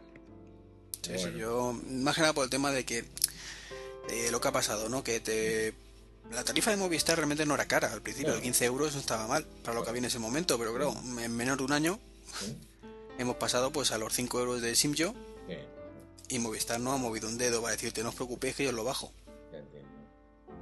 Pues e- esa, esa mala gestión que tiene Movistar eh, probablemente la vaya notando, ¿eh? porque la gente, vamos a ver, yo creo que todos queremos conectividad de datos, ¿no? La queremos, no la necesitamos en la mayor parte de, la- de los casos. Y ahí yo creo que Simio ha sabido meter un poquito la cabeza. Y ha dicho, ah, que no quieres utilizar datos todos los días 24 horas. No te preocupes, te doy una oferta que si solo consumes 500 megas, me parece que son, pues te cobro 5 euros al mes. ¿no? O sea, a mí eso me parece que ¿quién, quién puede decir que no a eso? Eh, No, Yo me pedí una tarjeta solo por eso. Solo por eso. Yo mi primera tarjeta de Simio la conseguí para, para conectividad de datos en el Fujitsu y para, para meter en un iPhone el fin de semana o para, o sea, para datos simplemente. Y ahora me, me he portado mi número, digamos, de toda la vida, como se suele decir, me lo he portado a, a Simio y por ahora estoy contento. ¿no? Y espero que siga así, que no dé problemas, porque bueno, en algunos momentos sí que la cobertura 3G se viene, se ha venido abajo, ¿eh? eso hay que, hay que decirlo, está claro. ¿eh? Bueno, poco a poco irá mejorando. Seguro, seguro que sí. Además anunciaron cambios hace poquito. Eh, hay un usuario de Twitter que es simio-bajo.es y hoy mismo yo vi que, anunciaban cambios y que iba a haber un antes y un después. Bueno, a ver, a ver qué anuncian, ¿no? Habrá que, estar atentos y sobre todo que no cierren. Que ahora mismo a mí me pillarían en, bragas. sí, hombre, esperemos que no. Con la tarjetita cambiada recientemente.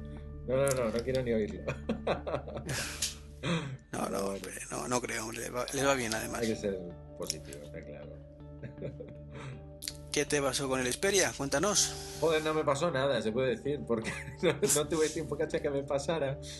Eh, el Sony Ericsson Xperia, el X1, es un, es un terminal, un hardware espectacular. Pero tiene una rémora dentro que se llama Windows Mobile 6.1 para mí. Cuidado que, por ejemplo, pues hay usuarios que están encantados con el, Sony Ericsson y no eh, para nada aceptan que alguien diga esto, ¿no? Pero por eso pongo el para mí, no es mi, teléfono, eso es, no es mi teléfono ideal. Lo quería probar porque pues yo creo que ya en 2007 o hacia inicios de 2008 el Sony Ericsson sonaba muchísimo, ¿no? El Xperia. Y desde que yo lo vi dije, es que este es el teléfono que quiero. Es el, el Communicator de Nokia que han sido ladrillos históricamente, convertido a, convertido a teléfono pequeñito y con un Windows que enmascarado por lo que Sony Ericsson llamó los paneles táctiles. Esos paneles lo enmascaran y te, quisieron dar la sensación de que iba a ser un mundo nuevo el Windows Mobile.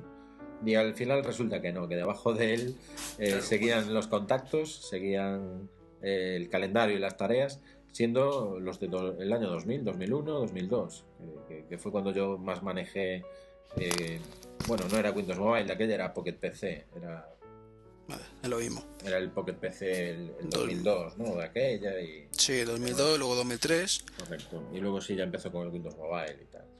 Pero el 5. Pero, pero ya te digo que el Sony Ericsson Xperia me, me atrae todavía hoy a nivel hardware, aunque, aunque a nivel software pues no fui capaz de, trabajar con él. Y además te contaré que le dediqué muchísimo tiempo, para los cinco días que lo tuve conmigo, le dediqué muchísimo tiempo a instalar aplicaciones, lo utilicé como dispositivo de trabajo, yo utilizo mucho el, teléfono móvil en el trabajo, tanto en llamada, en telefonía, como, como en SMS, correo electrónico y, y datos de contactos, agenda y demás, ¿no? Gestión de tareas. Y lo utilicé todos los días al 100% y vi que no, que no era mi dispositivo. Probablemente me hubieran quedado aplicaciones por probar, ¿eh? Pero, Quizás puede ser que saliera, o sea, recuerdo que lo anunciaron en la Feria de Barcelona en febrero eh, y no salió hasta finales de año. Eh, salió a finales de 2008, sí.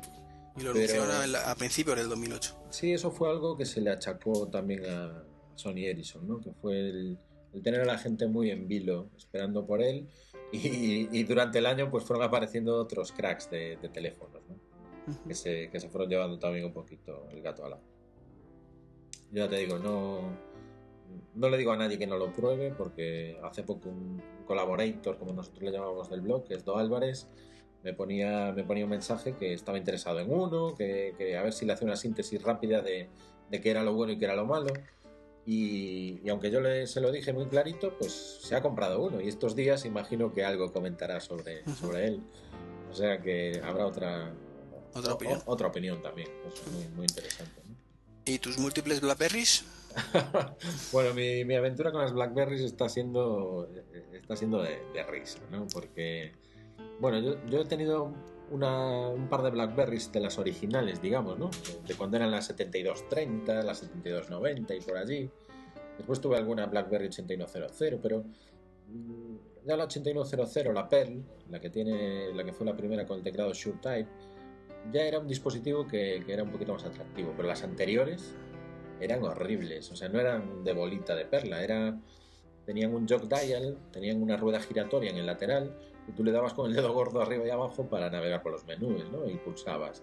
Estaban orientadas simplemente al correo electrónico y yo las que tuve, las 7230, 7290, no me valieron absolutamente para nada. Las odiaba.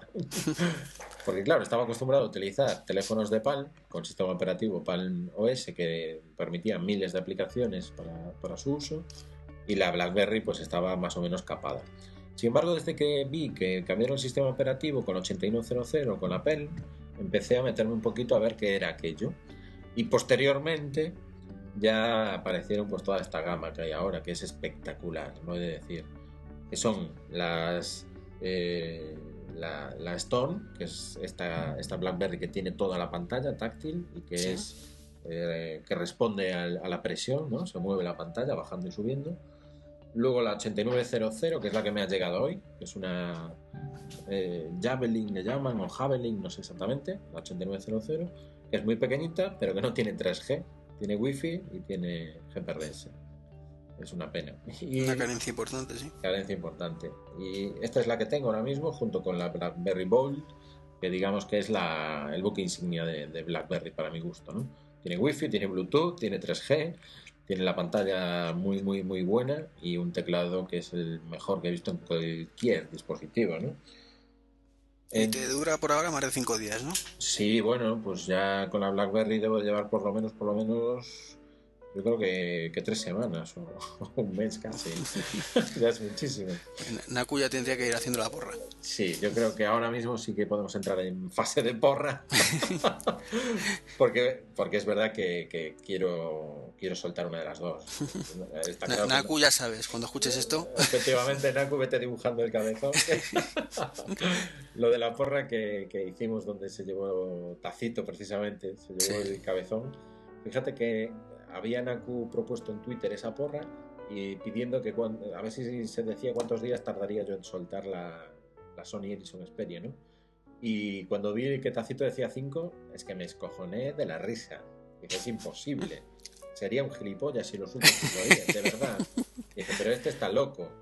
Mira, cuando pasé un fin de semana dándole caña y vi que aquello que no, dije, ay Dios mío, que se me va en tres días. Aguanté, aguanté, aguanté. y al final, pues mira, el día quinto me surgió una, una oportunidad de cambiarlo y, lo, y me deshice de él. Sí, sí, sí. Así fue. Una relación corta. Ya te digo, yo la BlackBerry lo que, lo que estoy haciendo, yo creo que un poco mal, es que la, la estoy utilizando con simio. ¿no?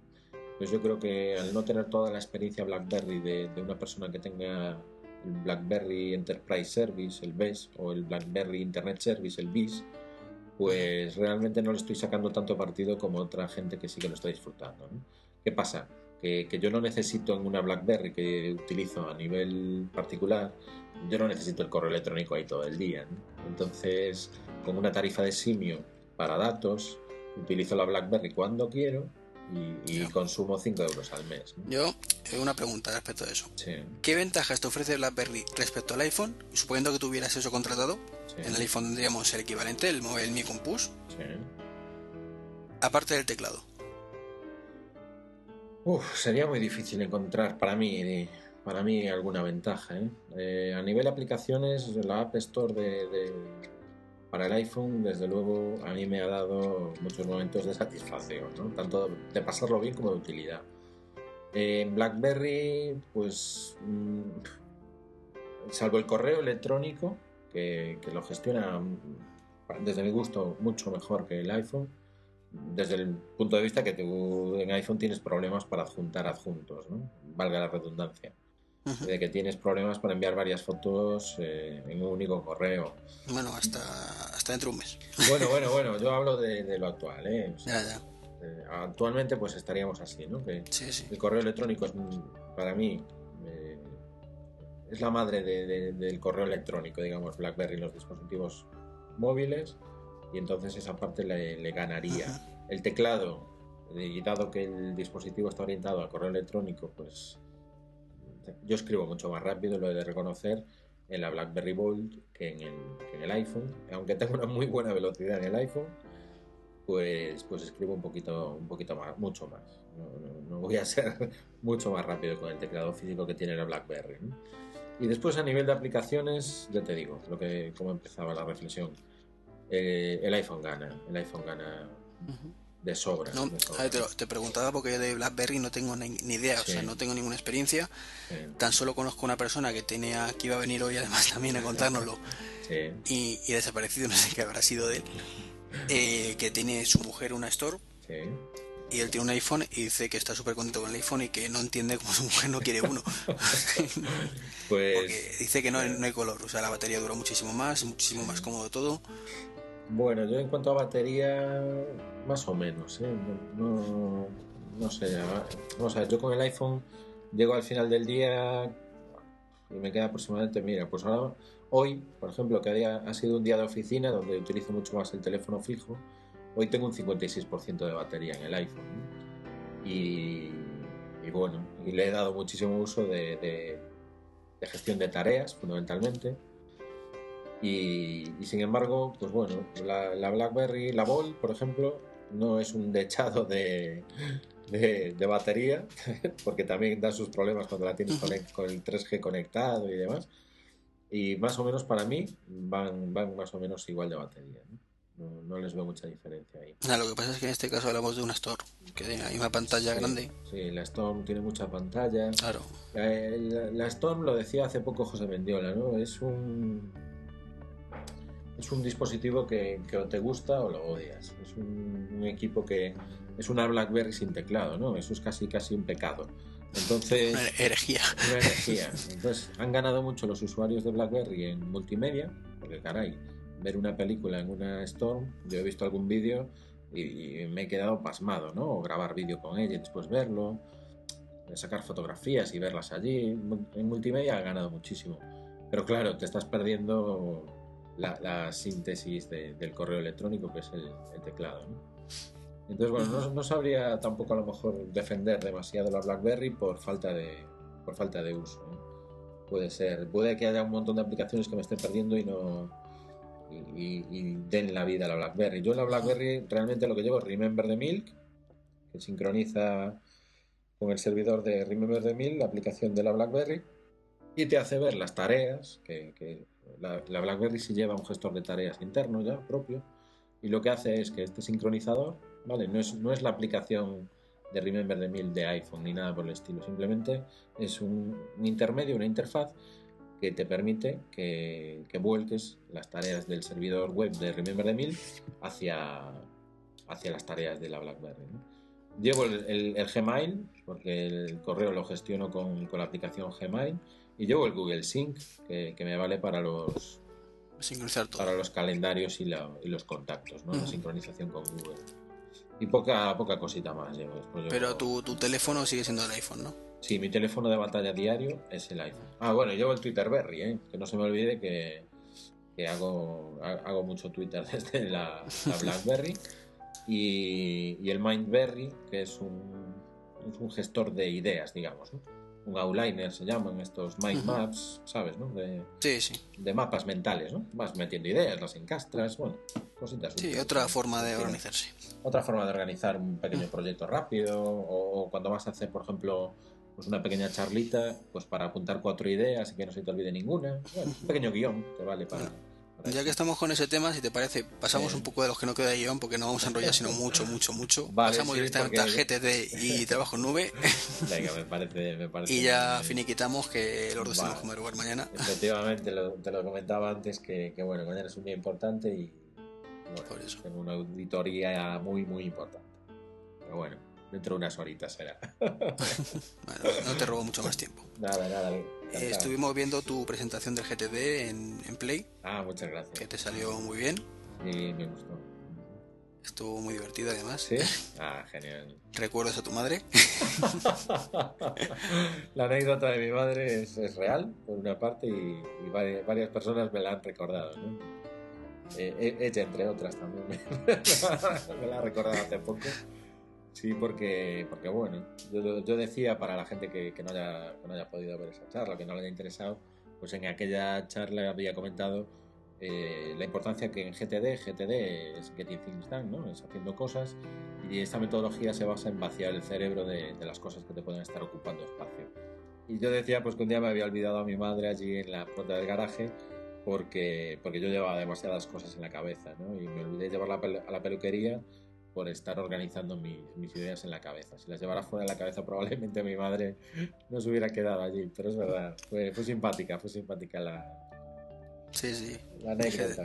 Es que parece realmente que dices, venga, se la estoy inventando. No, no, no, no te, te, te puedo garantizar que no. Y, que es más grave, el hecho de que sea verdad es más grave todavía. Es más grave, sí, sí, no. Desde luego mi madre se enfadó conmigo bastante en serio, porque es lo que eh, te planteas muchas cosas, ¿no? Y cuestiones como, joder, eh, si se olvida de mí en la puerta de casa, ¿qué puede llegar a hacer este, este pobre chaval con un coche, ¿no?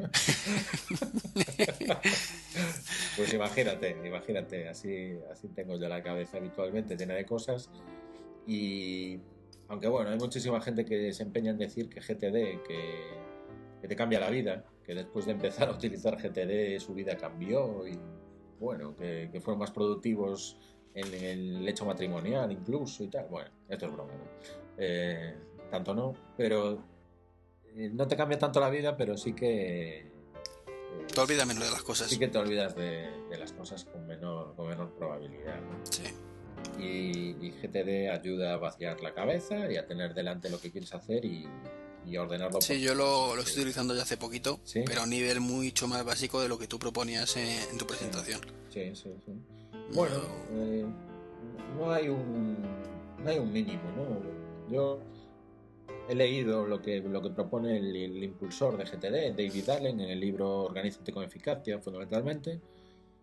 Y realmente él pues, te dice que a, a, veces incluso con que el sitio donde estás trabajando pues lo tengas un poquito organizado con unos pequeños cajones para recoger tus cosas y, y saber en cada momento dónde está cada una y qué va primero y qué va después y cambiarlas de uno para otro cuando corresponda, pues eso ya puede ser una gestión GTD suficiente, ¿no?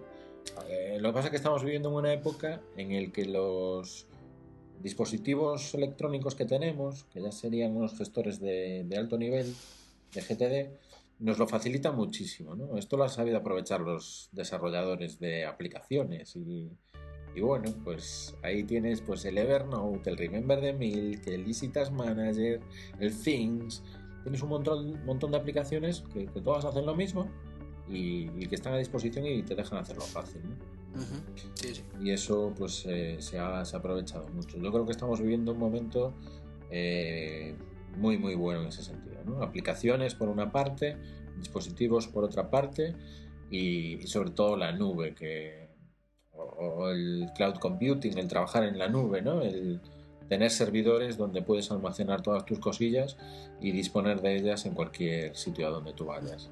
Que, que ahí es lo que quería llegar yo, una cosa, que uh -huh. es una cosa que no estoy de acuerdo para nada con lo que tú decías. Sí, sí, sí. y es que eh, tú lo planteabas como que el futuro era trabajar en nube, sí. o el presente incluso era trabajar en nube. Uh -huh. Pero es que yo creo parto de una idea y es que mm, no siempre está la nube disponible. Entonces no puedes depender de, de una nube que no vas a tener accesible al 100% seguridad. Bueno, mm, es verdad que las probabilidades existen, pero yo creo que son cada vez más bajas. ¿no? Me refiero, mm, mi correo electrónico, por ejemplo, yo antes lo tenía en local, ¿no? Dependía de un operador telefónico y mi correo iba con él. Desde hace unos años estoy con Google y mi correo electrónico es Google. Mm, está redireccionado para que, que sea más bonito con mi dominio particular y demás pero yo tengo un 90% de la cuenta que ofrece ahora eh, Gmail con su Google, lo tengo, lo tengo todo ahí y no he tenido jamás ningún problema de acceso cuando he querido acceder. No, no quiere decir... es algo que no necesitas en un momento dado puntual con tanta urgencia. ¿Eh? Pero yo qué sé, tus notas, sí. tus contactos, tu calendario sobre todo. Sí, pero... Si, si, para mirarlo necesitas estar conectado a internet, uh -huh porque la base de la nube es conectar, estar conectado a internet. Sí, sí, sí. Eh, tú, en el metro, mm, muchísimos puntos no hay cobertura. Correcto. Perderías no poder, no poder trabajar en el metro. Uh -huh. eh, en un avión, por supuesto, te olvidas de tener todos tus contactos disponibles o tener tus notas o todo lo que tengas sincronizado con la nube, te olvidarías de tenerlo en ese momento. Sí, en ese sentido estaríamos hablando de futuro, ¿eh? para una nube 100%. Yo ahí estoy contigo, no, no estamos preparados, por una parte. Claro ni en disponibilidad, ni en redes, o sea, no tenemos redes para trabajar en, en 3G el 100% del día, te vas a tu casa de campo y es más que probable que ya no tengas nube, ¿no? Ahí estoy completamente de acuerdo y ahora mismo vivimos un momento en el que vamos a tener que tener una réplica de la nube en local. Entonces todavía los terminales pues tienen que tener una memoria, todavía tienes que llevarte un pendrive, un disco duro. bueno, a mí te abierto que es un concepto que no me desagrada en absoluto. O sea, yo estoy mucho más contento sabiendo que tengo una copia local en todo momento y que no depende de un servidor que está a tomar por saco y que no depende de mí. Vamos a ver, yo estoy seguro de que las copias de seguridad sí que no van a desaparecer. Vamos a ver, eh, yo puedo tener todas mis cosillas en MobileMe, pero siendo inteligente deberíamos de tener una copia de seguridad local. Sí, sí. Yo creo que eso es imprescindible. Como, como se suele decir, una cosa no quita la otra, ¿no?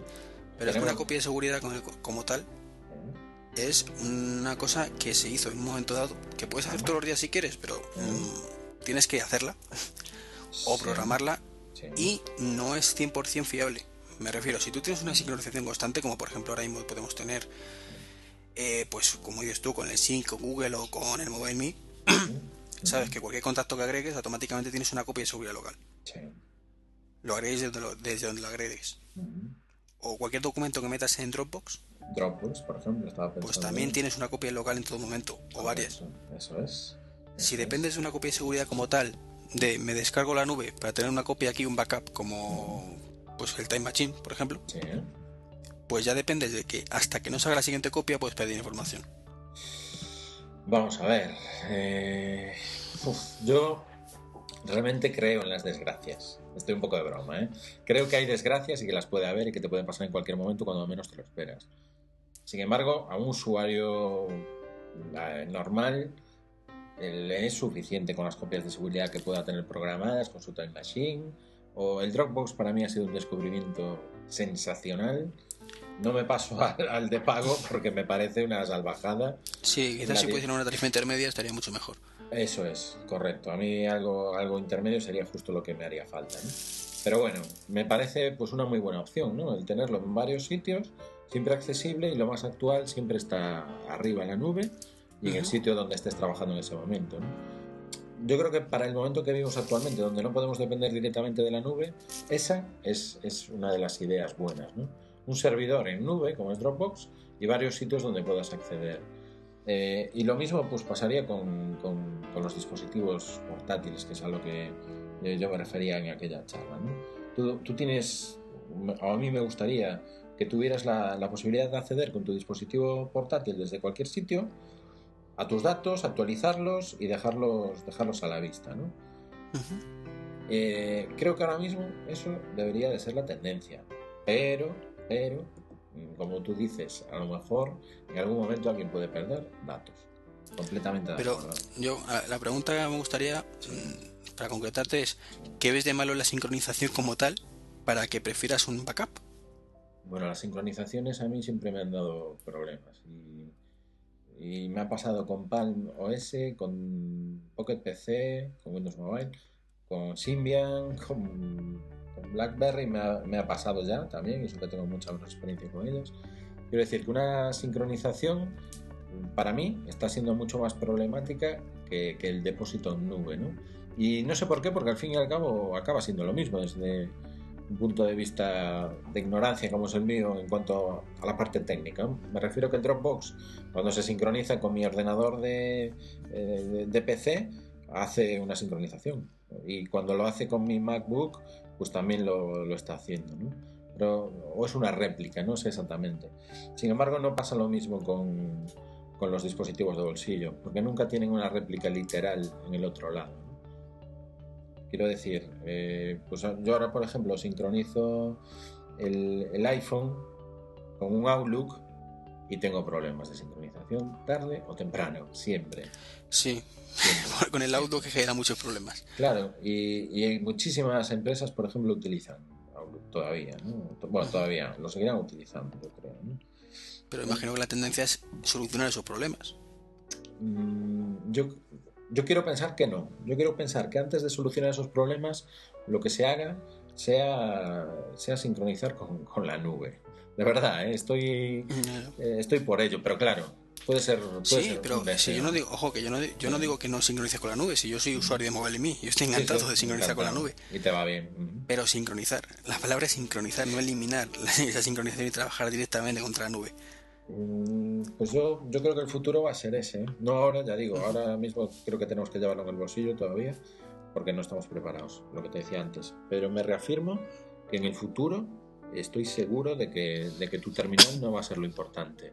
Quiero decir que tú vas a poder entrar en cualquier sitio con terminales, estoy hablando de un futuro a largo plazo, ¿vale?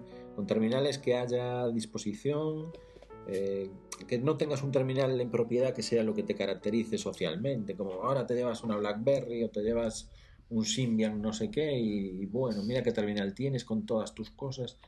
Creo que eso no va a ser lo que caracterice la movilidad. No, pero si, tal y como lo que estábamos diciendo, si tú piras el terminal no pasa nada. Claro, no, no pasaría absolutamente nada. Pero, pero ahora tampoco, o sea, yo ahora pierdo mi iPhone y tampoco, bueno, pa- pasa que me cago en toda la familia de, de alguien, ¿no? Pero, pero desde el punto de vista de información no me afecta. No, no te afectaría demasiado, eso está claro. hoy por hoy ya no me afecta, o sea, y tengo, pero Pero no está, Sigo- no está sincronizado siempre, ¿no? sí, ¿Eh?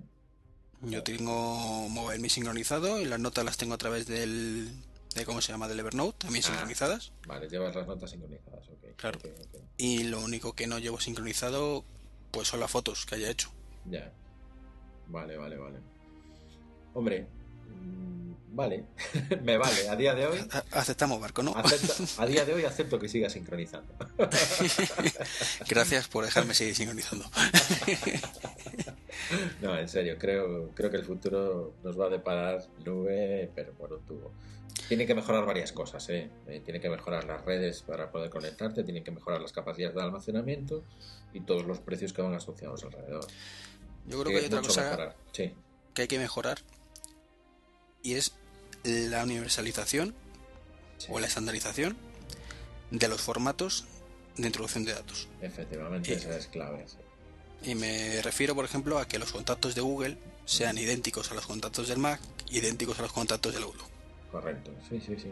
Obviamente ganará Google ahí, arrasará, porque últimamente Sí. todo lo que hace pues lo, lo- lo impone, ¿no? Pero- pero Sí, pero es que yo lo- el problema que te decía antes, yo tuve un, sincronicé la agenda del Mac con, con Google y me volvió loco los contactos. O sea, un montón de información me lo metía como de campo nota, no tenía los teléfonos de Google, tienes para elegir móvil fijo y casa o, o trabajo y casa o algo así. los contactos necesitan mejorar y, y sobre todo hacer un G-Contact.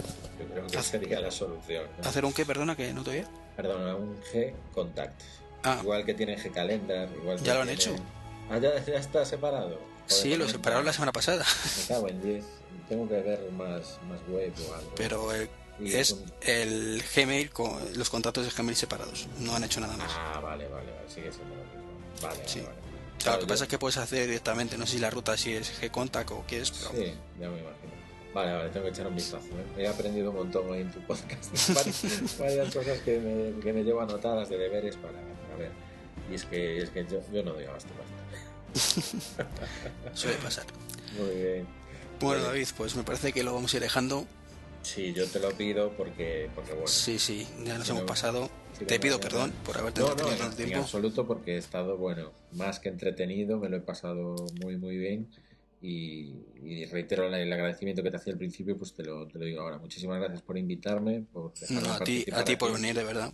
Y, y nada, que, que serás invitado en alguna ocasión a nuestro podcast porque, porque es algo que yo creo que deberían, deberíamos de fomentar entre todos, ¿no? Los que hacemos algún podcast más o menos conocido, pues, pues aprovecharnos y, buscar a los que pues, puedan escuchar un poquito más para, para difundir, para divulgar y para, y para intercambiar opiniones, que yo creo que es súper, súper bueno, ¿no? Que queda muy bien. Sí, da mucha vidilla el podcasting en general. Eso es, eso O sea, es. de... No, y sirve también para que darse a conocer, también que otra gente te conozca y Eso que tus oyentes co- conozcan otras opiniones. Eso, buenísimas. Claro. Sí, sí, sí. Sí. Pues, pues sea- ya, ya te digo, cuenta, cuenta con ello y... Yo encantado de, Sí, de ir genial. cuando tú me digas. Muy bien, genial, genial.